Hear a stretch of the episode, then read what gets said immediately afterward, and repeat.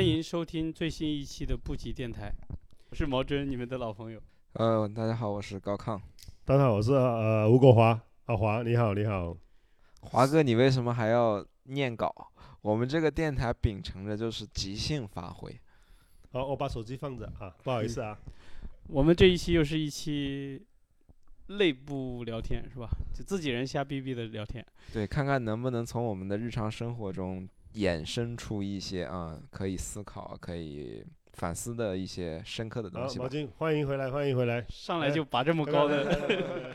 刚才咱们就是在录电台之前，先闲聊了几句，其实也是一个大众话题，是吧？也是一个挺好的话题，就是关于当代人生活的这个睡眠问题。首先，我们在座的三位其实好像多多少少都有这个问题。是的，毛军长，其实呃，在两年前我刚来珠海角的时候，呃，我一睡眠不好呢，我就从市区啊坐车、开车会坐地铁来这边，就可以睡眠比较好一点。那么当时我觉得这个我来珠海角我是很幸福的。那么后面在去年的十二月份中旬以后，这是不是疫情中招以后，我开始睡眠，前半个月睡得太好太好了，一辈子都没睡得这么香的。但后面半个月，哦，真的。太难受了，那到现在为止不止半个月了吧？啊，现在已经慢慢已经半年了，已经半年了，但是还是有这种感觉，但是比原来好一点了。原来反正十二点钟睡觉，两点钟醒，四点钟醒，六点钟醒，八点钟醒，反正一个晚上醒五次，你想一想，我那个时候我感觉真的太难受了。所以你是因为就是疫情之后才有这种效果，就是之前睡眠是正常的。呃，之前我一个礼拜可能有一天到两天睡眠可能欠缺一点嘛，跟我就跑到朱家角来这边比较安静嘛，那么睡眠还是很好很好。那么现在来朱家角也没用了，因为疫情之后我你是为了睡眠来的朱家角，结果发现 还是无解是吧？睡眠这个东西，我觉得其实还也是一个时时代病症吧，我觉得，因为我觉得它跟那个精神状态有直接相关的嘛。我也睡眠不好。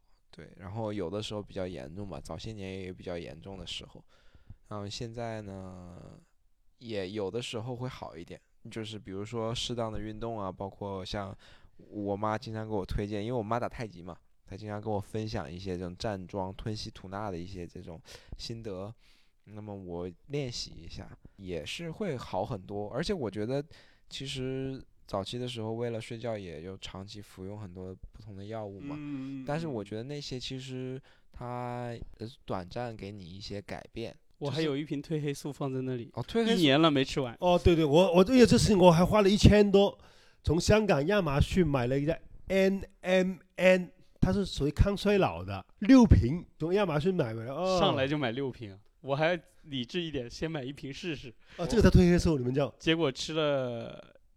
第一天吃了两颗，就刚开始说，人家说是一次吃一颗嘛，就有点像那个软糖，像像像个糖一样的一个东西。对对对，就是那个，就是 QQ 糖。对 QQ 糖。然后我先嚼了一颗上去，哎呀，好像有一点困，好像有点用哎，我上去躺着试试吧。结果过了大概半小时，我又下来说，那再吃一颗吧。结果吃了两颗以后就没敢再吃了，就实在是睡不着。那个褪黑素我吃过了。好像也是吃两颗，但对我作用不是特别大，所以我就听朋友说，要不这样吧，你有可能需要调理一下身体嘛。那么美国有一种 N N M，它是一种比较抗衰老的，就是说早上你吃吃两颗，每天这样的。因为这个睡眠，其实我身边也很多朋友也有些呃交流过嘛，呃，比如说我最近呃有游泳的一个朋友，他跟我说他吃安眠药吃了十几年，我说你怎么吃的？他说睡觉前。先吃一颗，两个小时以后起来再吃一颗。我说一一次给我吃两颗不行，没用。他分两次吃安眠药，所以我觉得现在现在睡眠对人来说真的太折磨了，太辛苦了。对，其实嗯，就是褪黑素，严格来说它不算是药物嘛，而且它就是说它不是说你吃了之后就可以起到安眠的作用。它比如说你，它是帮助你大脑分泌一些就是分泌物，可以帮助你睡眠。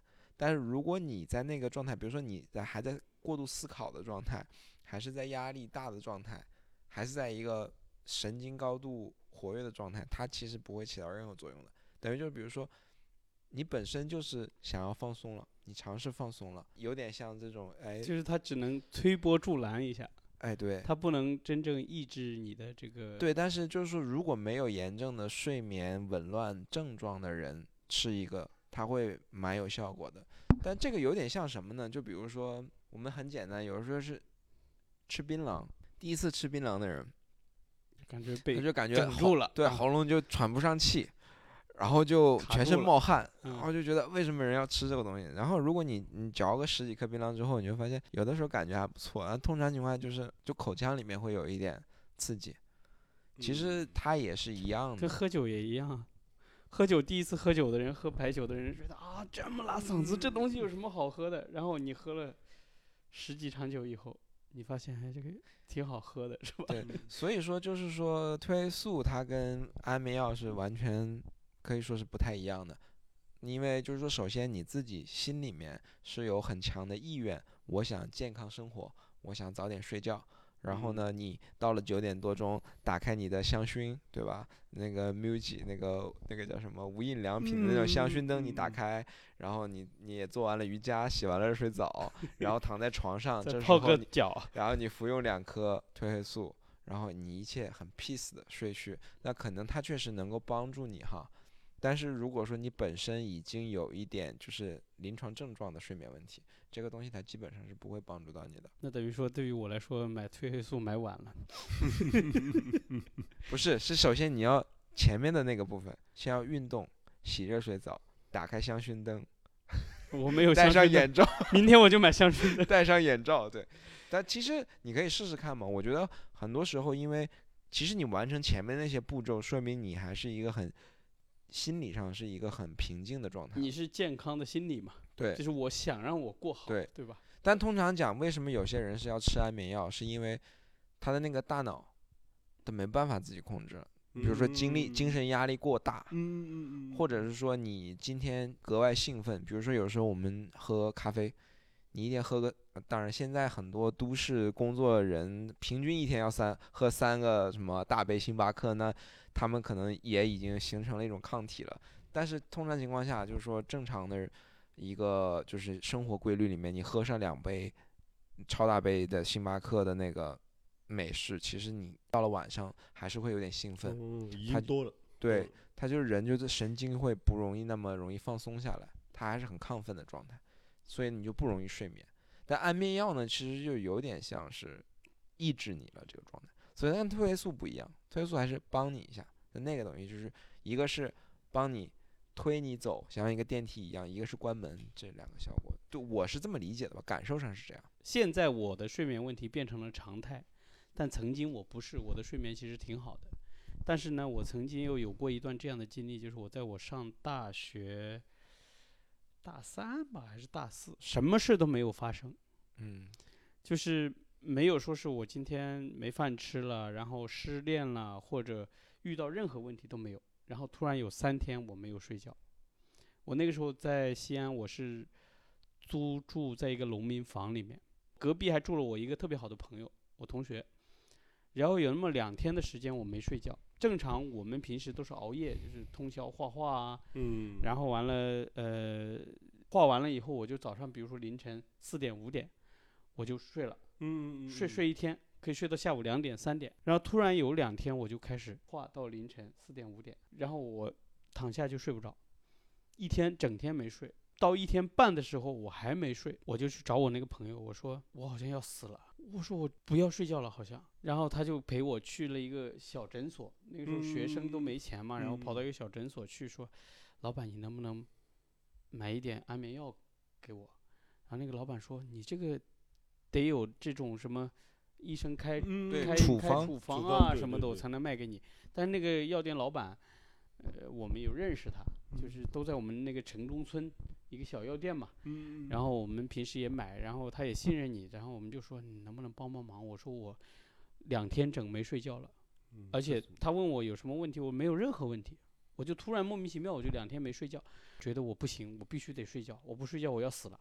开了一片，他说你就吃半片，他说你回去就能睡，然后我就把那半片吃了，躺在床上，还是睡不着，然后我又起来把另外半片也吃了，还是睡不着，等于说我整整三天嗯三个二十四小时，我没有睡觉，到第四天自然好了。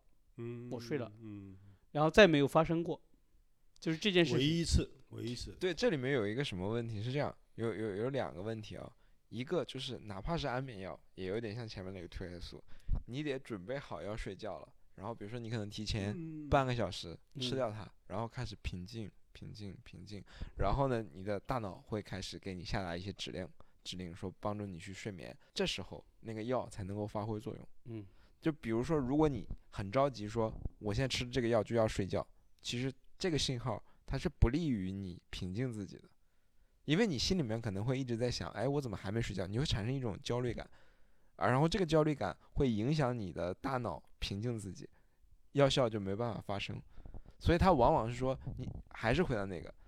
洗完热水澡，出出汗，洗完热水澡，打开香薰灯，戴上眼罩，然后吃掉这个药，平静。过一会儿，可能二十分钟、半个小时之后才能有效果。还是得 peace and love。对，就是确实是，不然的话真的没有用。因为我那个时候睡眠其实是没有问题的，嗯嗯，就是只是混乱而已。就比如说白天当晚上，晚上当白天，但是呃那个不叫失眠嘛，就反正你每天其实能够睡够十到八个小时那个不算失眠嘛。突然出现了一个四十八、七十二小时，完全不能睡觉，就是这个时候我就有点恐慌。那个时候是真的觉得恐慌。后来的睡眠问题是自己作的啊，嗯、或者说是生活经历的，这个我就认了。工作压力啊。我后来对抗，我后来对抗睡眠的方法是，也跟咱们的职业有关系。就是，首先我们不用明天一定要八点或者七点半起床去打卡上班嘛。然后呢，嗯我比如说我今天我什么时候困，我感觉到我躺下十分钟就能睡着的状况下，我才去躺下。如果我嗯感觉不到这个，我就永远不躺下。对，这就是问题，你知道吗？这就是问题。其实就是很多时候我们以为好像我们累了自然就会睡觉，嗯当代一个蛮明显的病症，就是大家必须要做好前期工作，然后让主动的选择我要去睡眠了，然后给大脑一些信号，我们才会开始累。如果你没有这个过程，当然了，我觉得为什么你会有这种想法，我也非常理解，因为我们小的时候无忧无虑的就睡得很好，我累了就要睡了，你不让我睡，我还心情不好嘞，我还要闹脾气嘞。嗯嗯，但是成年之后，他跟那个情况反差很大，你就心里会容易一种不能接受的感觉。为什么我想睡个觉我都不能接受？但一旦你产生这个想法，他又让你更加的进一步让你睡不着。但华哥跟我们情况好像有点不太一样。华哥是因为完全是免疫力系统的变化，对，因为我睡眠很容易睡着，但是睡不香，你两个小时、三个小时醒了。我是一个睡眠比较多的，正常我要八个小时以上的，六个小时我都受不了。分几次睡，其实的质量可能打对折。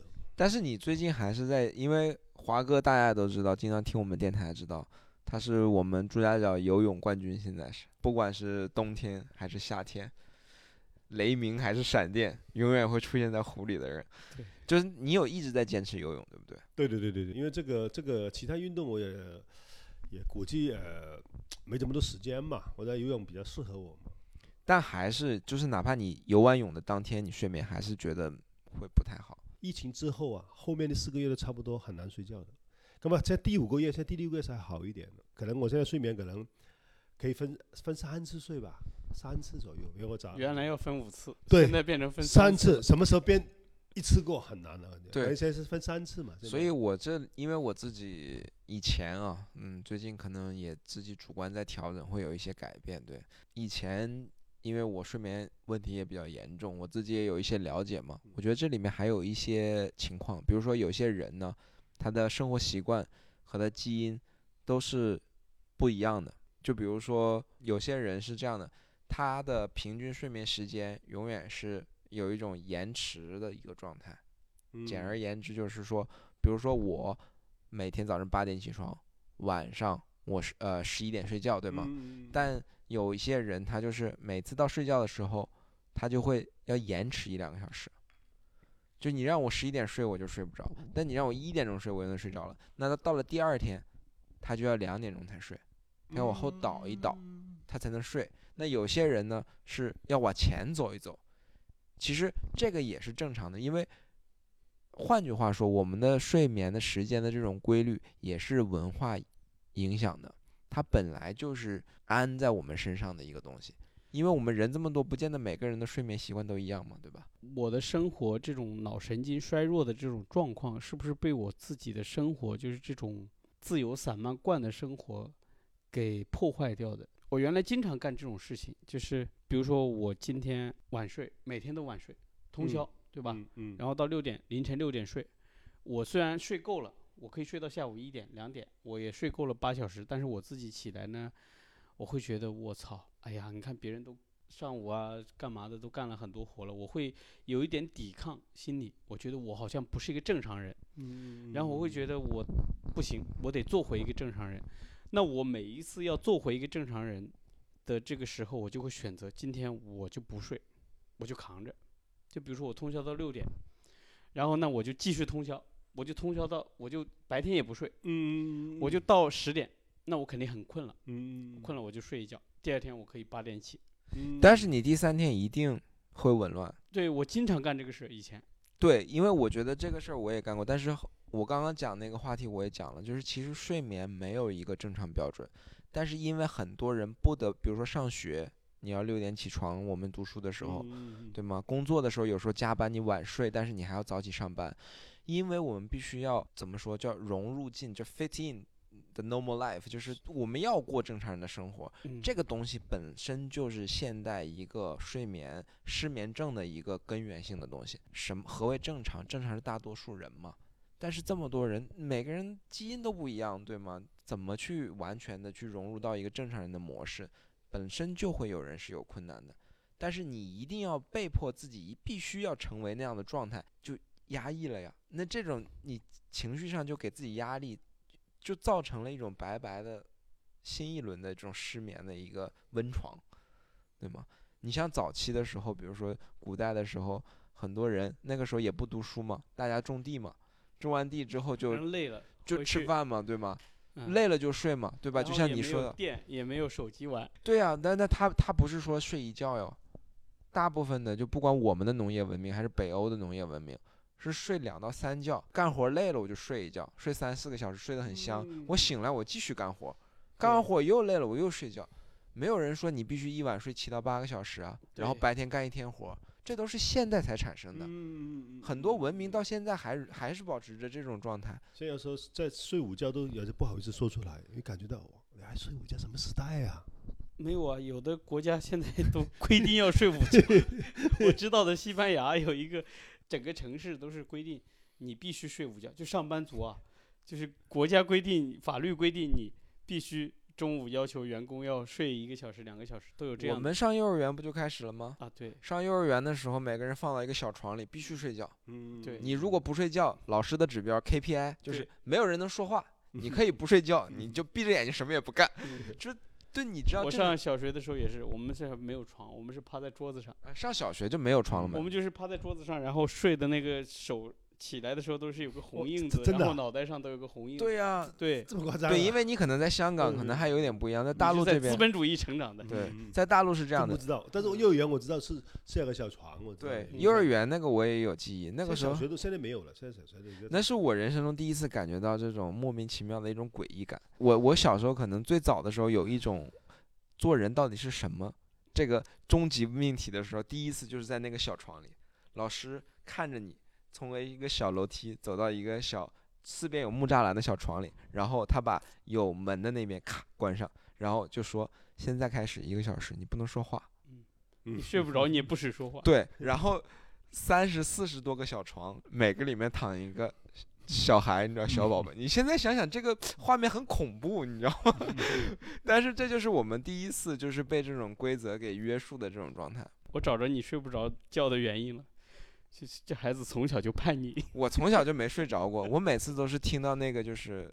北方到了中午的时候都很安静，因为我们那边都是大集体的这种私生活规矩嘛，所以就是很规范化。到了中午大家都吃完饭午休，街上一点儿声音都没有，偶尔有一个摩托车，嗯，开过去了。哦，等于你的睡眠跟疫情前跟疫情后没什么区别，是吧我没区别但是我是可能比较特殊吧。嗯身边反正你们你也是疫情前跟疫情后没有什么区别，是吧？如果我们要分一个这个睡眠质量差的等级的话，嗯，我们今天三个人就是代表。你是那个初级阶段，初级阶段，我是中级阶段，他是高级阶段。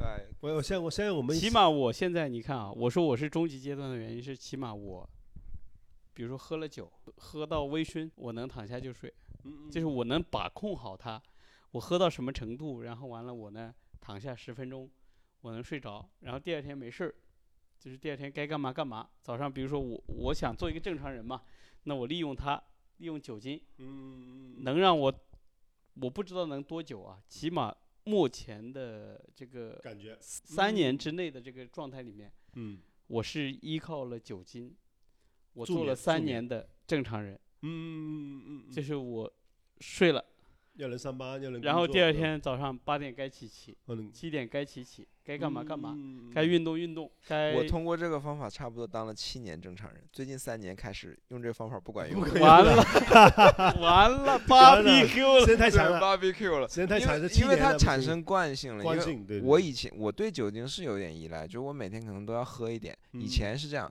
就是我情绪低落的时候喝一点，我会比较兴奋。就嗯我跟毛军刚认识的时候，他都知道，嗯如果我不喝酒，我可能跟陌生人没有办法说话，没话，对，说不出话。但喝一点酒就可以说话了。嗯，明白明白。然后晚上呢，不喝一点酒睡不着觉，喝点酒呢就可以好好睡觉不。喝完酒等于睡醒了，不喝酒等于没睡醒，这犯困了，所以没办法交流。没你犯困讲什么呢？是这个意思吧？对，有点反过来哈，跟哦正常人是反过来这样。但是因为一直这样做，其实就像吃药一样，嗯，你药剂要加大嘛。嗯，你越喝越多啊，然后这件事情慢慢不起作用了。我近三年就是因为长期依赖酒精，现在就会有一个什么症状呢？有的时候啊，当然现在也有好转啊，就说嗯之前嘛，嗯，有的时候就是会出现一种就是神经痛，就是嗯偏头痛，就是一偏头头疼对，它就是一个典型的神经症状。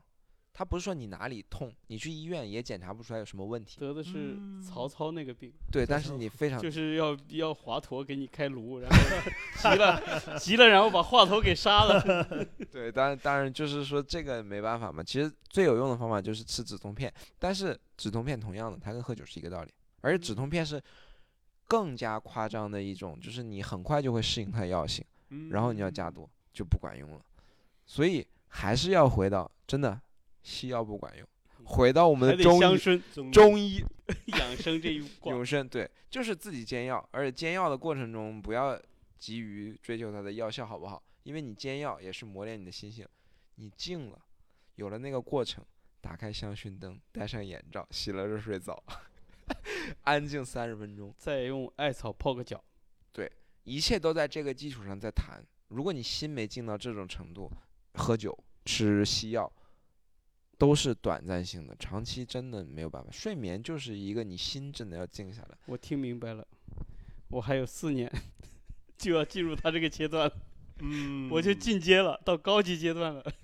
因因因为呃，我我还印象很深，华哥你还早，你嗯是是二十年以后才因到因为因为因为我印象很深嘛，反正我都睡不了觉嘛，是吧？咁我我是我用一种比较极端的，我说咁我就离开上海嘛，我有这个事情，我特意买机票回香港。嗯，我以为我香港今天会约同学吃饭，明天约约家人吃饭，可能很忙很忙，真的是很忙，但睡眠还是一样，睡不好觉。所以你没找着那个症状的这个根源。华哥还有一个问题，我们刚刚分析了一个两两点了哈。你第一点是因为每个人睡眠的节奏可能跟正常人这个东西不一样，所以每个人要有自己的节奏。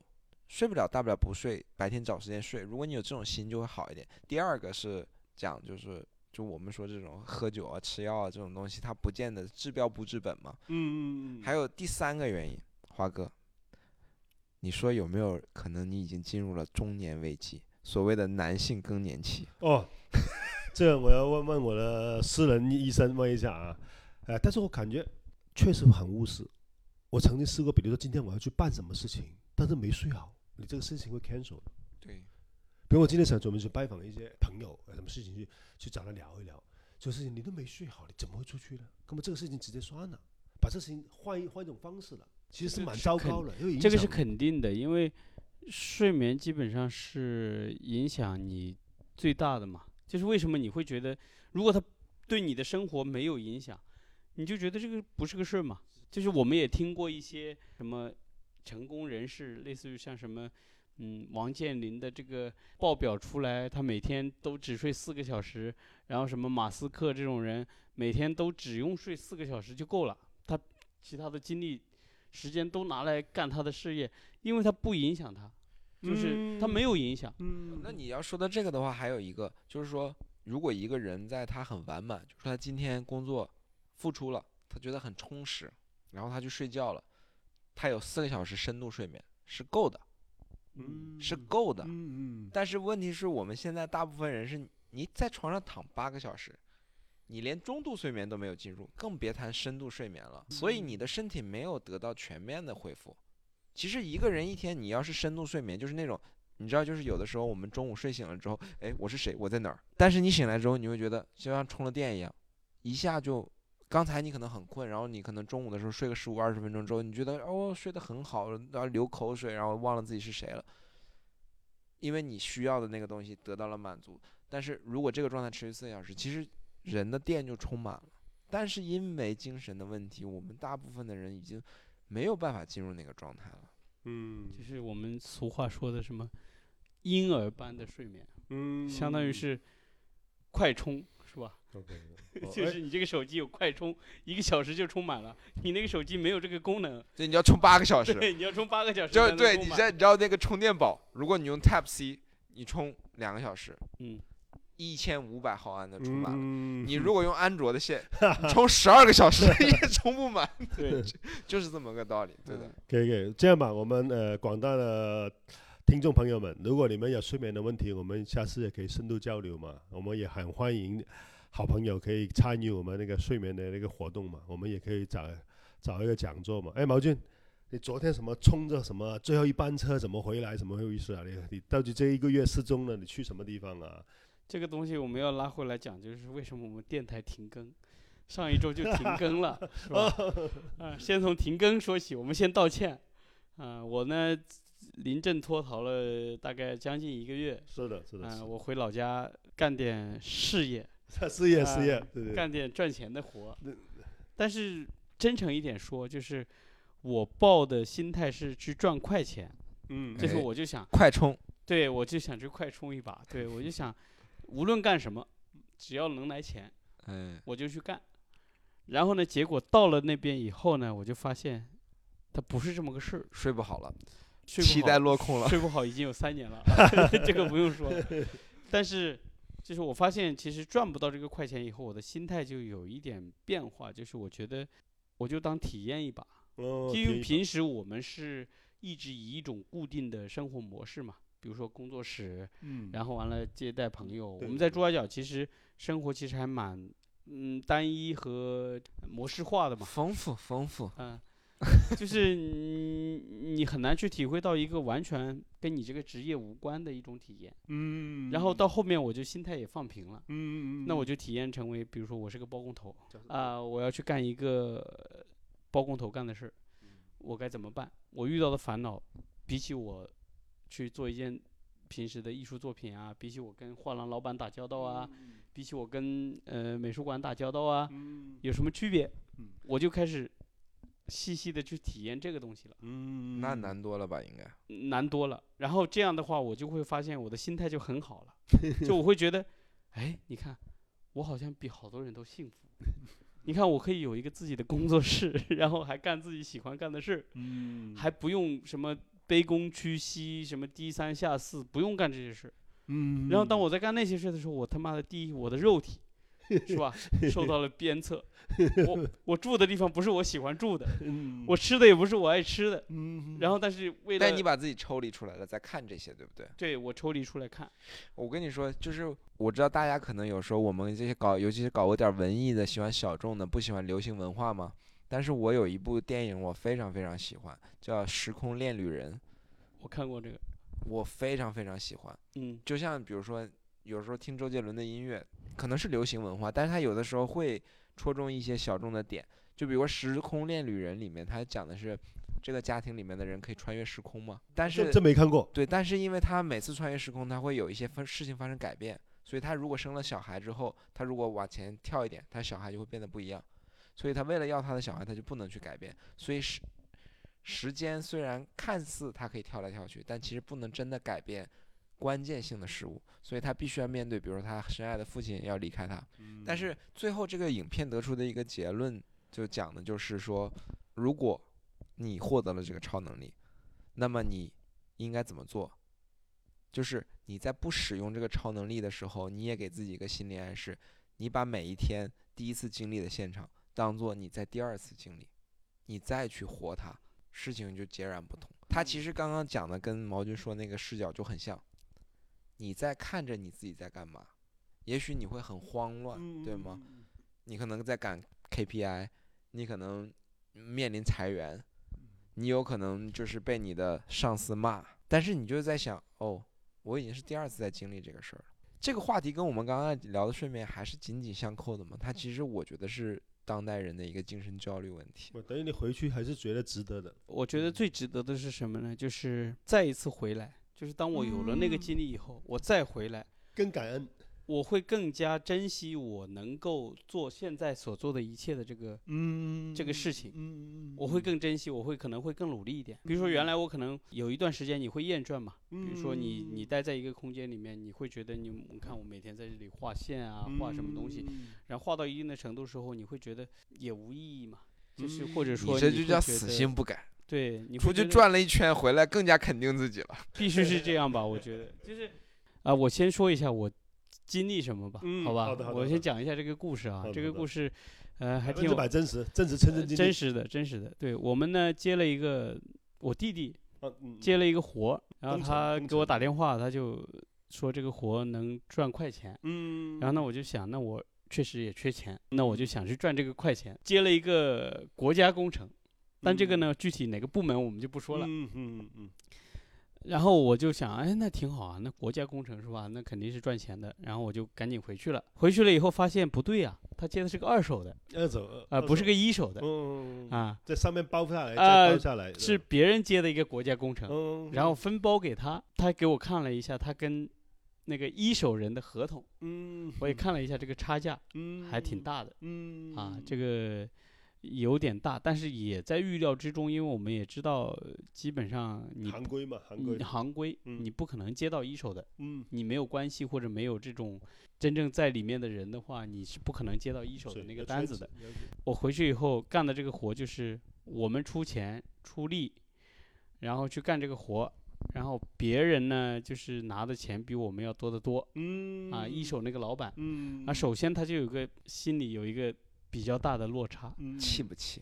还好我有一个底线的嘛，就是嗯我要赚这个快钱，比如说我这个月就想赚三万到五万，嗯，这就叫快钱了。对于嗯我来说，嗯是吧？？可能对于那些大老板来说，这个不叫快钱啊，嗯，但对于我来说，一个月可以啊，把生活费你赚三到五万。嗯呃，足够我半年的，开支对对对生活费对对对，或者说足够我一年半的房租。对对对对对，我我对于我来说，这个钱就够了。嗯，所以我的预期并不高，就是说我能挣到这个就够了。而我弟弟跟他们那边签的那个合同是足够支撑我赚到这个钱的，嗯，所以嗯就并没有问题。但是在干这个活的过程中，我就发现有问题。这个问题就是可能结不到钱，哦不一定能结到钱，对哦政府项目吗？你有可能结不到钱。自己接的嘛，从上面接下来的嘛，不，政府项目都会拖的，他拖嗯你个一两年是非常正常的。嗯然后第二就是，你把所有的责任担进去以后，他这个在干这个活的过程里面，有非常多的责任要担，呃，流程非常复杂。本来这个活可能说如果正常，比如说我租了一个房子，我要把它装修成我想要的那个样子，嗯，半个月就搞定了半个月啊。工程量半个月，工程量半个月，就是包括刷墙啊，包括滚地板啊、铺地板、铺瓷片，所有的什么厕所改造啊，半个月肯定搞定了。但是我到了那以后，我发现本来是半个月的活，可能要干一个半月，哦三倍三倍工作量，因为你要按流程，就是它非常严苛，那你就跑回来了，你工工作竣工了吗？没竣工，没竣工就是跑了。啊、我我不是跑了，我是因为跟我弟嘛，就有商有量的嘛，嗯因为而且我确实回来有事儿，嗯啊、嗯不是因为临阵脱逃了。嗯嗯然后整个过程里面那种繁琐的这种流程，嗯，其实会让你有点崩溃的。没耐性，我知道。就你会觉得这打炮，这嗯何必嘛？嗯就是大家不是为了把一件事情做好吗？我们要把这件事情做好，我们这样这样这样不就做好了吗？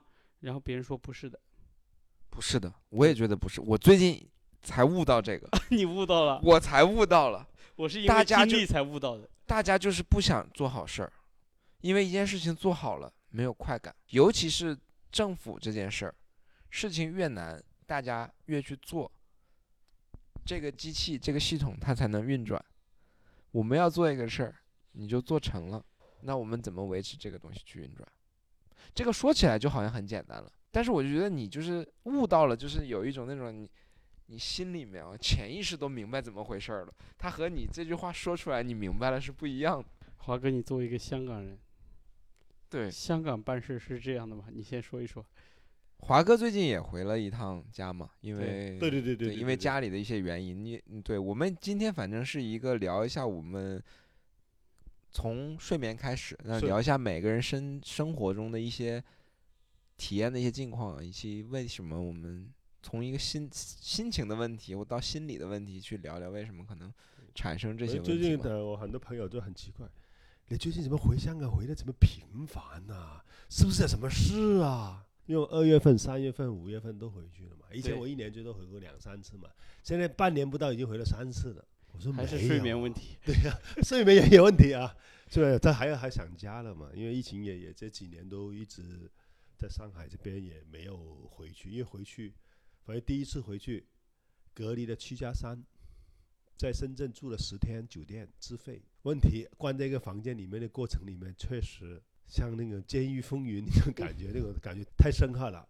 一上车，那个车到下车，整个喷杀虫水那种感觉，我觉得太夸张了。现在一记忆犹新。那你住的酒店怎么样嘛？自费嘛，你要住好的就住好的呃，嘛。错，没得选了，人家是资本主义社会，没得选了，全部抓阄的，我们才有的选，你明白吗？全部抓抓抓阄的。我说，我说我想要南山区市中心一点的，对不起，你不是南山区，你是上海的，只能去龙华。为什么？没没有为什么？不是抓阄吗？怎么？不这这是因为你你的排班里面，排班里面就没有南山这个揪。对不不排班不，他是按按分别，比如我哥是东莞的，他得去另外一个区，他不可以去，不可以跟我一起，你两兄弟不可以在一起。他是因为那个政策要求，他规定，比如广东省的可能这个区，类似我们的，比如上海的，你是呃，你去静安区，你可以住静安区可以，但是你不是上，你不是住静安区的，对不起，你可能只能去松江或者浦东。他这种抓阄是没有选择的。当时我跟他，这还叫抓阄吗？这是他这也是抓阄，他没有那个阄而已嘛。我不给你设那个阄嘛。不，他那个阄只是管酒店，但是其实大的区早就分好了，对不对？呃，包括酒店，它也是也是随机，酒店也很多种的嘛，也也不同的，反正有很多种的。反正我看，哎，老外可能这个，哎，可能这个，它不同的，不是，就是我看那个车哎，你看看开的一怎么回事？本来是资本主义的社会，不是应该不一样吗？应该是可以有更多自由的选择我那个？开那个车，我我都不知道我去哪里，嗯我坐那个大巴那个妈妈，我一会下两个，一会那个下两个，反正类似一种，那个感觉他很无助，你不知道去哪里，跟你搞了，还有你在那个一个大堂里面等，在不同的区域，我说深圳有十几个区嘛，几百号人在等，哎，叫你呢，三号车，下赶紧上车都，不上车的等人家办到什么时候？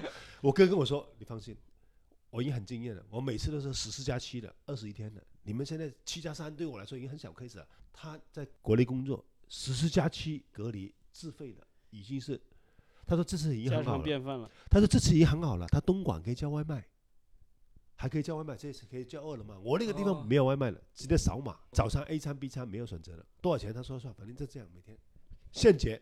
我，如果我没有微信怎么办呢？对吧？这下我明白你睡不着的原因了。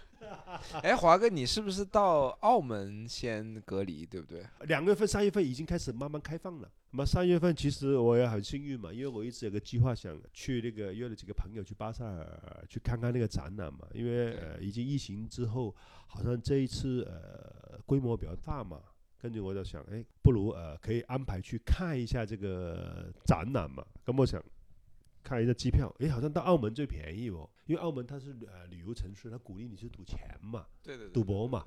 诶，我想要不这样，我得定澳门嘛。刚好我有个很好朋友呢，他是澳门的、呃、MGM 的一个呃 casino 的一个 member 嘛，也是会员嘛。那么你的积分达到多少的话呢，他就会帮你呃安排那个啊、房间那个呃属于那种呃服务嘛。对对，咁啊，我就誒剛好我说我我说我想去澳门，你這邊誒、呃分数够嘛，积分够嘛，他就帮我訂了一个房间嘛。那么约好几个，约了我一个好好朋友嘛，广州过去嘛。没想到广州过去堵车堵得比我坐飞机还还慢，因为刚开放以后从广州坐车，他進珠海、拱北，他比我从上海过去还慢，堵车人多，排关过关。哦，整个听他讲完，结果晚晚餐我们吃完都还没到嘛，所以还还蛮还蛮有意思的。反正有时候，那既然说到了这个巴塞尔，那我们就是吧，我们也别忘了我们的主业。那这一次巴塞尔，华哥你的体验，你的整体感受，觉得就是经过了这么三年四年的这个，嗯，疫情终于开放了的一次巴塞尔，你是什么感受？呃，其实今年感受也非常非常特殊，非常深嘛，因为也当中也有一些北京朋友啊，还有上海朋友啊，他们也去呃也是画廊去参加展览嘛，包括有一些工作人员里面，我也听到他们一些消息嘛，他说今年的整个展览的氛围气氛还不错嘛，但今年的整个要求还是蠻好，好像蛮紧张的。票方面，以前有些朋友经常去，他说带一个啊，会帮个朋友过去，应该问题不大的嘛。好像票价买的蛮贵的，第一天 VIP 好像卖上好像一千多块票嘛。我说哎，看展览一般都一两百、两三百嘛，一千多，我觉得这个是有点夸张嘛。这都是听演唱会的价格了。对，对呀、这还是听巨星演唱会，陈奕迅、对 Eason，王周杰伦啊，伦什么周杰伦这种价格，所以刚好五，百，五百不会贵的，五百五百五。百就五百。所以刚好我我们第一天去的时候，刚好我就打打个电话给朋友嘛，那么他就安排我们进场嘛。哎，我一进到，哎他有他有两个场主场馆嘛，一个是在一楼大厅嘛，这是一我们这一楼正常比较贵的，这是高古轩啊、时代画廊，他们都在一楼嘛。咁有些当代艺术高级一点的也会在三楼，我在三楼布展布置不错。我朋友在是呃唐人他们艺术当代的嘛，他们那边也也很多艺术家，我看到过来捧场嘛，因为疫情，我也看到好几个。那你华哥，你觉得我们朱家角的艺术家水平离唐人还有多远？其实上海也有也有几个艺术家也也也是从 M 零啊，朱家角这边过去，他们也在北京一起有合作的嘛。其实跟场地没有关系，还是跟那个画廊他们对作品的作品的要求。我之前也有一个很好的朋友，也是他来 M M 零，他是在松江那边的，他整个在一楼主展馆有一张大概四米。将近五米的畫，這是你必须经过、必须看到的。它的位置非常之好，它是艺术门跟他合作的。艺术门也是呃，在上海啊、香港也也有展览嘛。那个、姓朱的朱老师，他這個作品也也非常大，所以这个东西也不能呃，还是看你跟画廊的一个合作关系，包括还有一个画廊里面他们做的一些当代的一个作品嘛。我想问华哥一个问题，就是比如说某一个你最喜欢的艺术家，他的一个个展，大型的门票一千多，和这个艺博会，你也能看到你喜欢的这个艺术家的作品，可能有一张两张，对吧？但同时呢，你又能看到很多你喜欢不是最喜欢的艺术家的作品，你更愿意去花钱看哪个展览？应该是因为我们还是屬於業內的嘛，所以一般去看展览都是，比如你叫我去看演唱会，我可能会愿意去买票的。但是如果你如果看展览，我们艺术家如果去买票这一块，我觉得是有一点点，你你明白？比如我现在就看那个展览，哎，我觉得哎，我觉得是我不是特别愿意这一块的。你你你明白是吗？我宁愿拿那个钱去买作品，我愿意的。你叫去看展览买票，我觉得是有跌份儿，也也不能说这个是用北京话说叫跌份儿。没。有没有没有没有没有没有没有没有，你就是说这种这种这种感觉，比如因为为什么我们平时接触天天，比如说现在香港很多很很有名的画廊，你都不用买票的嘛。比如這個，比如你对，因为我觉得你们还有一个消费习惯，因为你们本身在香港有很多朋友啊，然后艺术圈也很小啊。嗯其实香港艺术圈很小的，嗯就是那么多人嘛，所以做活动其实大家都是这样往来嘛。嗯如果这种情况下还要花钱去看展览，我觉得你懂吗？就比如说像刘震办个展览，他不邀请我，他在群里发个信息说我这里办展览了，不邀请也就算我了能去吗？还他妈的要收我的票，哎，能去吗？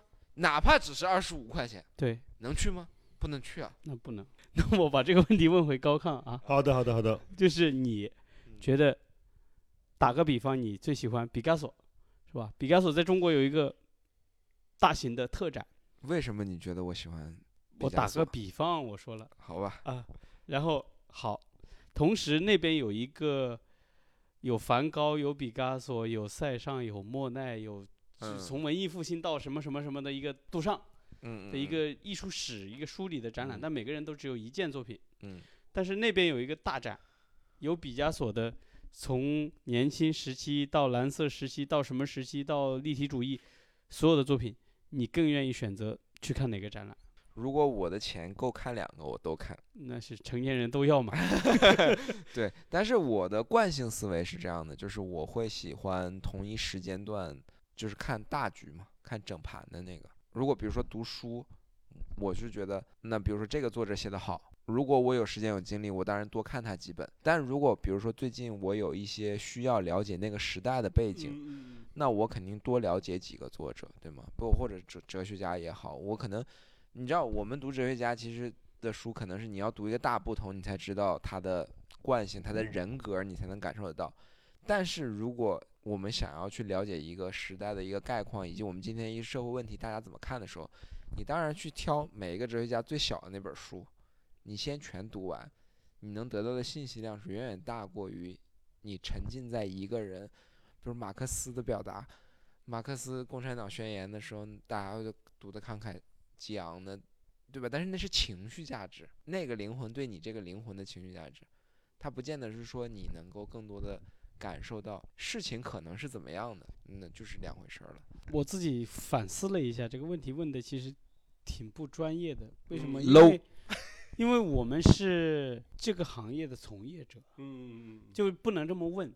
就是我应该问的是，比如说现在是你愿意看一个周杰伦的演唱会呢，嗯还是愿意一个愿意看一个周杰群星伦演唱会，参加也参加了，嗯。但是他只唱一一首首歌，嗯，然后但是同时还有王菲，还有伍佰，嗯。你更愿意看哪一个？因为这个我们就跳脱出了你从业者的身份。那那我就肯定是听周杰伦了。你看，嗯。你看，不，这是流行文化，我要的是情绪的价值。嗯，他支持我，他跟我去知识层面不一样，因为我觉得最近我看到的一句话，我觉得对我挺有就是帮助的吧，启发呃，启发悟了，悟了，悟了，对，这这句话就是这样说的，他说，你一个从思考的，或者说打引号的讲哲学的，和你在生活中日常的实践的同时的一件事儿，你要用颠倒的维度去看，它才能够让你能够清楚的认识到这件事儿。这个事儿就会像一个就是莫比乌斯环一样，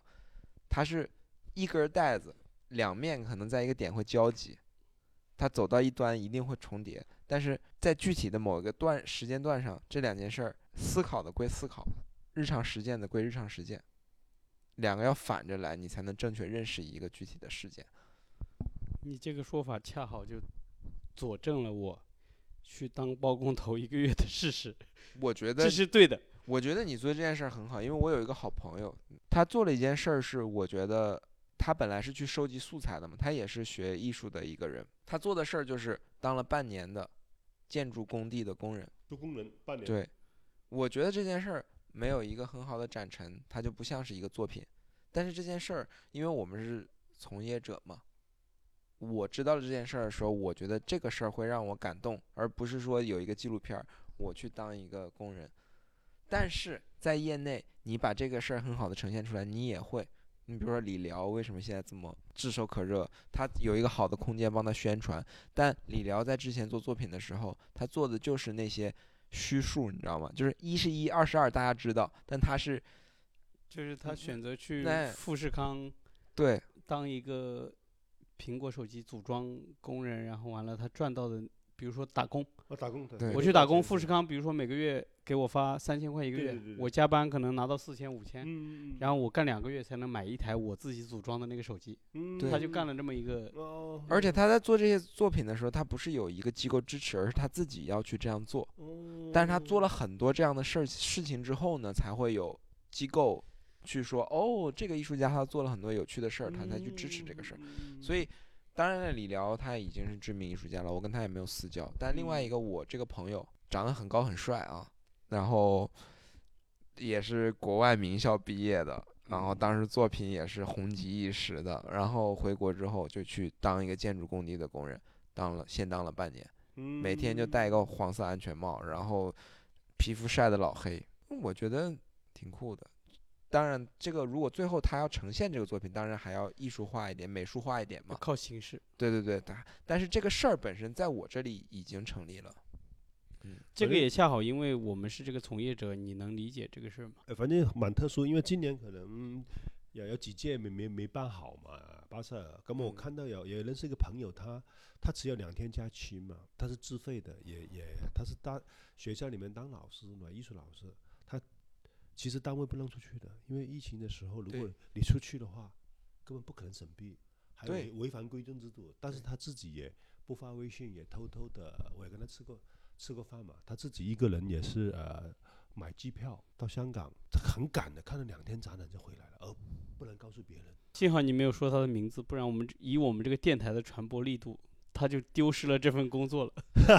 对啊，我们电台蒸蒸日上，现在。哎，真的，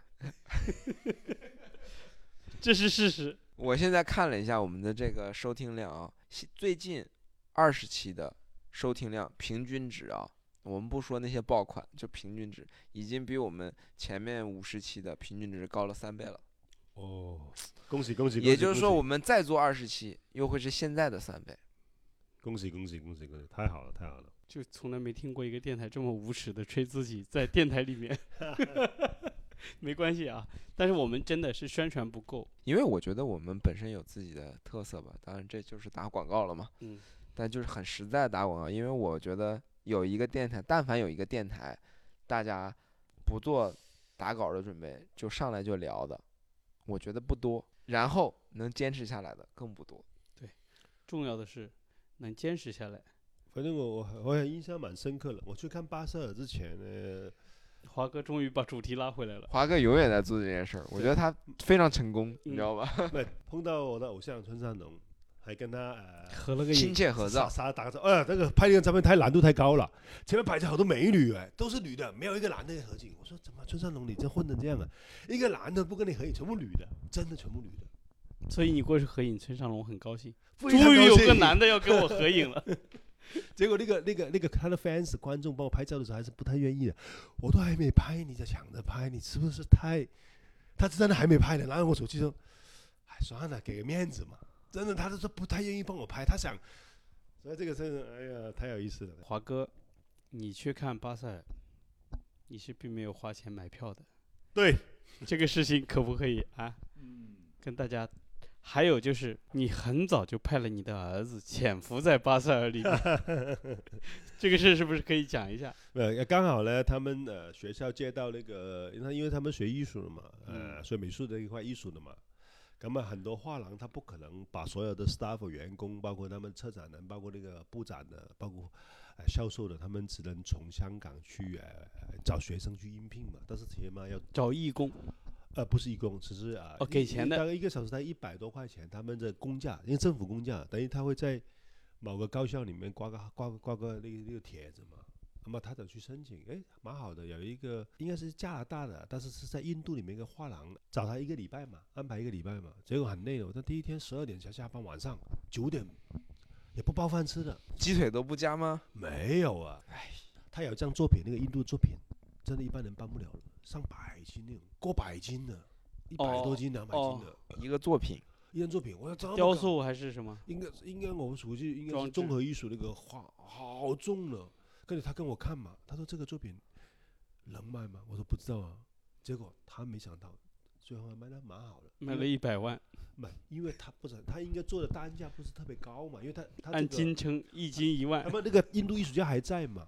印度艺术家还在我跟他交简简单也拍个照片嘛，他也也是呃称之过来巴塞尔，所以今年我听说呃整个交易市场还是做的蛮成功的，这种我听了，反正他在那边五天呢，五天到六天嘛，反正赚了七千块钱。你儿子？对对，他说赚了七千块钱，港币左右，其实七千多一点嘛，就因为它算一小时嘛，你多少钱算嘛？这才叫赚快钱，跟我回去看的那个活，这个是现结的，我那个不知道什么时候结的，你那个结不就是肯定是要等一段时间的，到年底吧。要的，因为我觉得就是政府的单位本身它都是年底结钱嘛，嗯，那只只是说今年年底和明年年底的区别。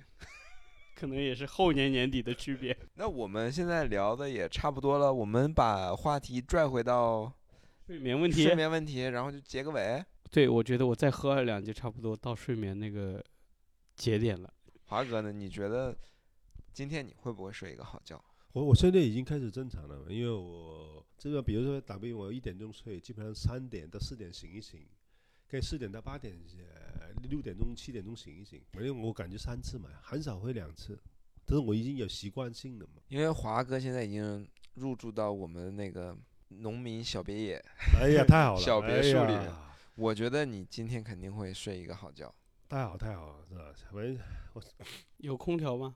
必须这是最基本的要求，其他没。其实也现在上海其实夏天还是蛮热的，这两天还可以。但是我最近好像游游泳呢，比有点那种过敏嘛，所以会有点这种声音嘛。那华哥，我就最后也问你一个问题吧，嗯，你觉得就是说，像你，比如说会往返香港和上海嘛，嗯，就是你每次这种变动中，你会觉得生活规律上啊，就是你的身体感受这方面会有很大的变化吗？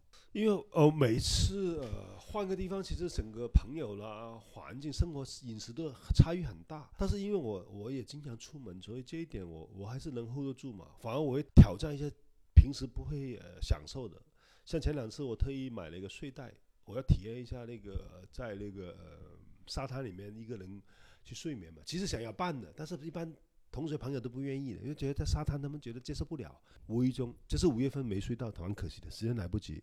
我五月份应该呃国庆之后我回去的大概十天不到嘛，我想睡睡沙滩没时间，不是说你想睡就睡的，它需要第一下雨你睡不了，对吧？第二你太累你也睡不了。其实睡沙滩我觉得哎，我可以晚上呃游个泳，早上起来哎游个泳，或者晚上。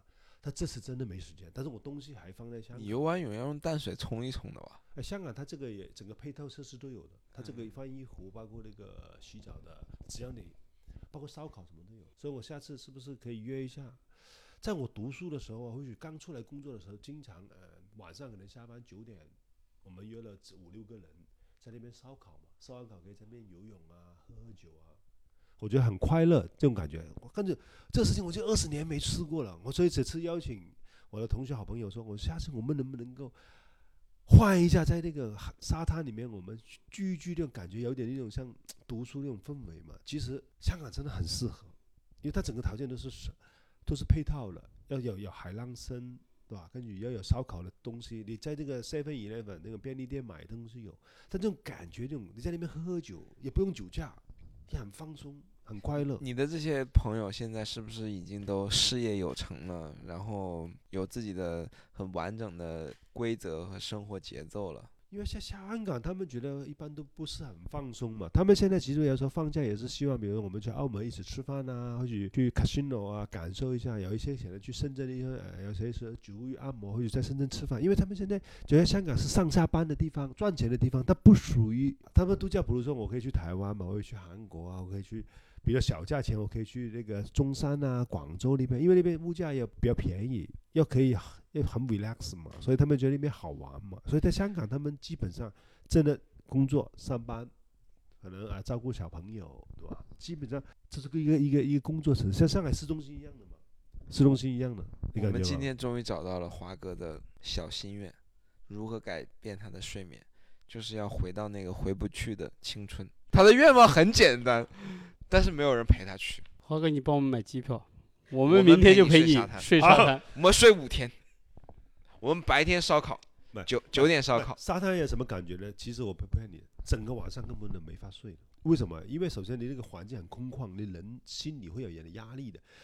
基本上你要搞到差不多一两点才能睡着，而第二天三四点、四点半、五点都不到，已经有早泳的客人来了，你根本就没法睡了。早上那么五点钟已经有人在准备来游泳了，咁你两点钟到五点你怎么睡啊？两点到五点，你早一点啊，一点到五点是不是四个小时？如果是深度睡眠够不够？王健林和那个马斯克，马斯克都告诉过你够了。但是睡眠最重要的是心态。所以我如果你第二天只能很开心回家再睡再补睡嘛，就是 把吃个早饭以后再补重点不在这儿，华哥。我觉得我们应该跟你一起去。重点在你带我们去香港，我们陪你睡沙滩。太好太好了，我们六点开始吃烧烤，六点开始烧烤，吃到晚上十点我们就睡觉，十点。对，我们吃三顿烧烤，太然后好太好了。游八个小时的泳。早上五点就起床。对，我们就睡觉。呃，真的，下次真的有时候给各位的朋友多关心的，最近睡眠睡得好不好啊？因为以前问你饭吃过没有，我说太传统了，以后就问你最近睡眠怎么样啊？嗯，对对对。原来北京话叫打招呼叫吃了吗？现在该改了，睡好了吗？睡了吗？对，没有，就是其实我自己也是，包括我现在发现这个真的是一个时代病症了，因为我自己关注动漫嘛，尤其是可能日本这边的动画片，现在有一个当红炸子鸡啊，炙手可热的一个日本动画片叫《放学之后失眠的你》，它讲的就是在日本的现在高中生已经压力大到，就是高中生可能十个人里面有三四个晚上就睡不着觉。然后第二天完全没精神，然后脾气也不好。他其实通过这个动画片在疗愈这些人嘛，绝对是一个时代发展必然会发生的一个症状。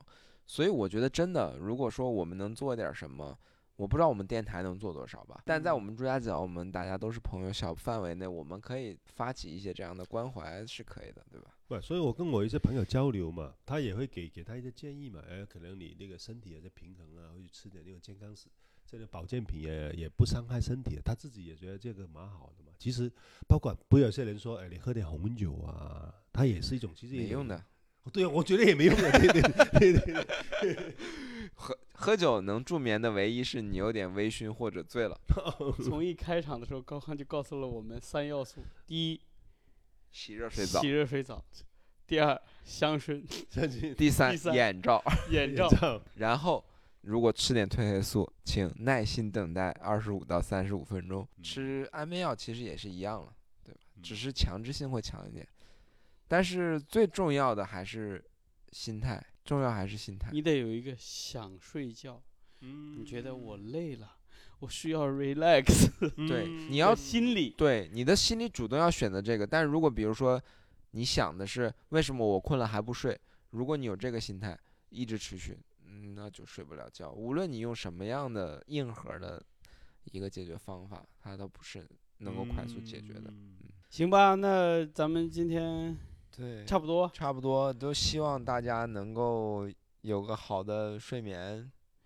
这是最重要的。哦，对，但是今天我觉得还有一个事儿，我觉得我们可以最后补充一下，就是因为我们的节目也有关注度了嘛，我们各大平台上都有朋友给我们留言了，嗯大家也会慢慢的说一些他们的心里话了，以及嗯他想让我们聊的话题了，对不对？我嗯们要跟大家承诺一下，这些我们都听到了，对不对？我记得 M 零之前潘守龙有个展览嘛，咁啊刚好那个策展人嘛，他问：哎，你是不是访问潘守龙那个主持人主持人啊？哎，我说你怎么知道？哦，因为我们帮潘守龙做展览之前，我们要了解一下他之前的一些呃情况嘛。我听你们那台聽得做的很好啊。我说啊，我说感谢，哥们要不加个微信嘛？而这个时候我觉得呃影响力是慢慢渗透。對對對，你 M 零有一些呃车展的，那个呃车展人还是蛮专业的的一个女的。那她应该是很专业了，因为她会去为了了解一个艺术家身份，从不同的平台上去找这个人的资料。对对对对，那天我一跟的啊那个呃呃也也是呃抓角一个艺术家嘛，他是啊我们叫他老杨嘛，很很强壮那个嘛，他聊起来就哦可以可以，所以我们这个电台其实有时候做的越来越成功，来干杯！我重点都没说，重点是说大家给我们留言，我们会积极的回应嘛，嗯對吧？就包括之前有人也想给我们提供了一些话题，我们之后肯定也会有点菜的我们一定满足，对，但是就是我们会话就放在这儿，对我们不能说随便就聊了，就是如果这种点菜的，反而我们会做一点准备，对不对？对，我们要只要大家對跟我们积极的負責。對積極的互动，我們會更认真的回应。对，那今天也差不多了。行，好的，就是感谢大家的一直以来的支持，我们这个电台做了几年了，终于有了点回应了。但是还是要呼吁一下大家，要点赞、点赞、留言、点赞、留言、关注，关注、转发，转发。对大家看看吧。我们的理想主义的毛军出去干了一个包工头，回来就不敢说爱听不听这种话。年底如果收到钱请吃饭，现在还不知道啊，哎呀，有压力啊。爱听还得听，还得听，还得听。我们爱听才会赢。我们说话都慢了，就是为了让大家听清我们在说话。对，感谢大家收听，再见。再见，再见，再见，拜拜。